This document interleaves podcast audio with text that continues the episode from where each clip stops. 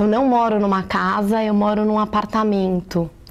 É, na verdade, muita gente no Brasil mora em apartamentos, são apartamentos que têm mais ou menos 15 apartamentos. É, eu moro no segundo andar, eu tenho duas empregadas, né, moro eu com a minha família, minha mãe, meu pai, meus dois irmãos e a minha irmã. Uh, o apartamento tem quatro quartos, umas três salas, escritório, cozinha, lavanderia e na área social tem piscina, sala de ginástica, mais ou menos isso.